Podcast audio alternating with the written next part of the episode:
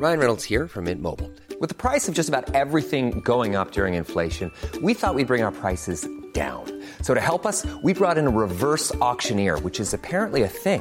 Mint Mobile unlimited premium wireless. Ready to get 30, 30, bit to get 30, bit to get 20, 20, 20, bit to get 20, 20, bit to get 15, 15, 15, 15 just 15 bucks a month. So, Give it a try at mintmobile.com slash switch. $45 upfront for three months plus taxes and fees. Promo for new customers for limited time. Unlimited more than 40 gigabytes per month. Slows. Full terms at mintmobile.com.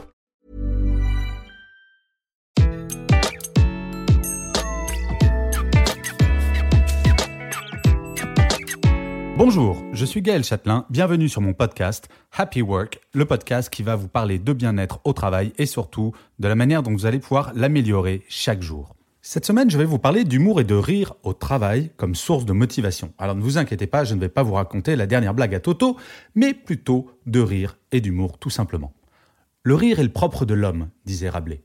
Et pourtant, durant mes années en entreprise, plus de 20 ans, et encore aujourd'hui, je constate que ça ne rigole pas toujours en entreprise.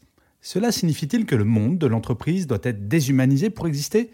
Non, bien sûr que non. Le problème est qu'un grand nombre de salariés pensent qu'être un bon professionnel signifie faire la tronche du matin au soir, être sérieux. Et pourtant, je me rappellerai toujours ce que m'a dit l'un de mes premiers patrons chez TF1. Pour être un bon pro, il faut savoir être sérieux sans se prendre au sérieux. J'adore cette phrase, je dois bien vous dire. Franchement, sauf si vous travaillez dans un hôpital au service des urgences, pour la plus grande partie d'entre nous, nous ne sauvons pas de vie au quotidien. Et je me suis toujours demandé ce qui pouvait justifier que quelqu'un s'énerve ou se mine le moral pour une question de boulot. Je me rappellerai toujours ce que m'a dit l'un de mes boss lorsque j'étais jeune manager et que du succès ou de l'échec de mon action dépendait un chiffre d'affaires qui se comptait en millions. Je ne vais pas vous donner tous les détails de cette anecdote, mais j'étais stressé, très stressé, super stressé. Et mon boss de l'époque, je me rappellerai toujours cette femme, m'a convoqué dans son bureau pour me dire la chose suivante. Gaël, j'ai cru comprendre que cette affaire te stressait. Dis-toi une bonne chose. Quoi qu'il arrive, que tu réussisses ou que tu ne réussisses pas, ce n'est que de l'argent. Ni ma santé, ni la tienne n'en dépendent, donc détends-toi, il n'y a rien d'important ou de vital dans cette affaire. Autant vous dire que quand je suis sorti de cet entretien, mon état d'esprit n'était pas tout à fait le même. Tout cela n'était que de l'argent. Ok, relativiser, c'est pas mal, mais rire, c'est encore mieux. En tant que manager, il m'a toujours semblé fondamental de faire de l'humour.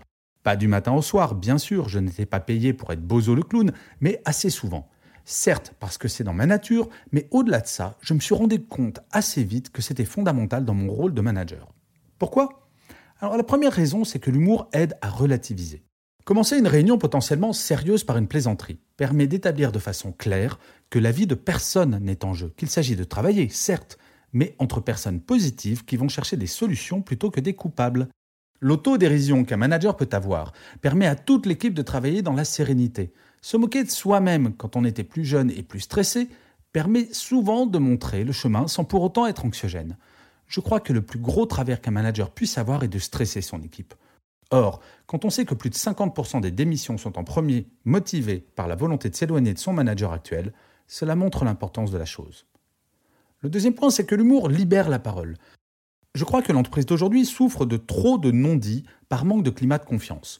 Loin de moi l'idée de prétendre que faire un trait d'humour permet à tout le monde de dire exactement ce qu'il pense, mais clairement, un manager capable d'humour est moins anxiogène qu'un manager qui ne va sourire que quand on le pince. Bon, c'est bien beau tout cela, mais quand on parle d'humour, de quel humour parle-t-on? Eh bien non, il ne s'agit pas d'apprendre par cœur les meilleures blagues de Philippe Bouvard ou de réviser son Allemagne à Vermont. Un manager qui a l'humour, c'est avant tout un manager qui sait se moquer de lui-même. Sa position hiérarchique lui interdit de se moquer des membres de son équipe ou de faire des blagues qui pourraient blesser un membre de son équipe sans qu'il ne puisse le savoir. L'humour n'est pas universel, c'est bien connu, et il faut faire attention à cela. Ainsi, le seul humour qui puisse fonctionner à 100% pour un manager, c'est l'humour qu'il aura envers lui-même. Durant mes années en entreprise, j'ai toujours été convaincu de l'importance de l'humour au travail.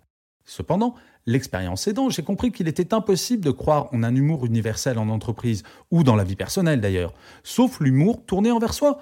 Je ne vais pas vous mentir, se moquer du chef, c'est toujours marrant. Et quand c'est lui qui tend le bâton pour se faire battre, c'est encore mieux. Je crois profondément à la vertu de savoir se moquer de soi. En effet, nous sommes toutes et tous beaucoup plus à l'aise en face de quelqu'un qui sait se moquer de lui-même plutôt que face à quelqu'un d'hyper sérieux qui ne doute de rien, se trouve formidable et ne sait pas reconnaître qu'il n'est pas parfait. L'autodérision est une arme massive de management. Je l'affirme haut et fort. Savoir se moquer de soi, reconnaître ses faiblesses parfois, c'est également augmenter sa crédibilité lorsqu'il s'agit de faire progresser les autres. Bref, de manager. Selon moi, il y a deux types de managers. Le premier, c'est celui qui sait tout. Impressionnant, limite accessible. Ce manager pense détenir son pouvoir par son savoir et son expérience. Ce manager gère un business. Le second type de manager, c'est celui qui doute, et en premier lui-même, humain, empathique. Ce manager détient son pouvoir de sa relation à son équipe et de sa capacité à faire progresser celle-ci. Ce manager gère l'humain. Vous vous en doutez, ma préférence va clairement vers le second type de management. Un jour, j'ai écrit un article sur le côté absolument essentiel du doute dans le management. Si ce doute est lié à une certaine dose d'autodérision, l'équipe sera motivée comme jamais. Alors j'entends d'ici certains commentaires. Un manager doit-il se transformer en bouffon pour être un bon manager?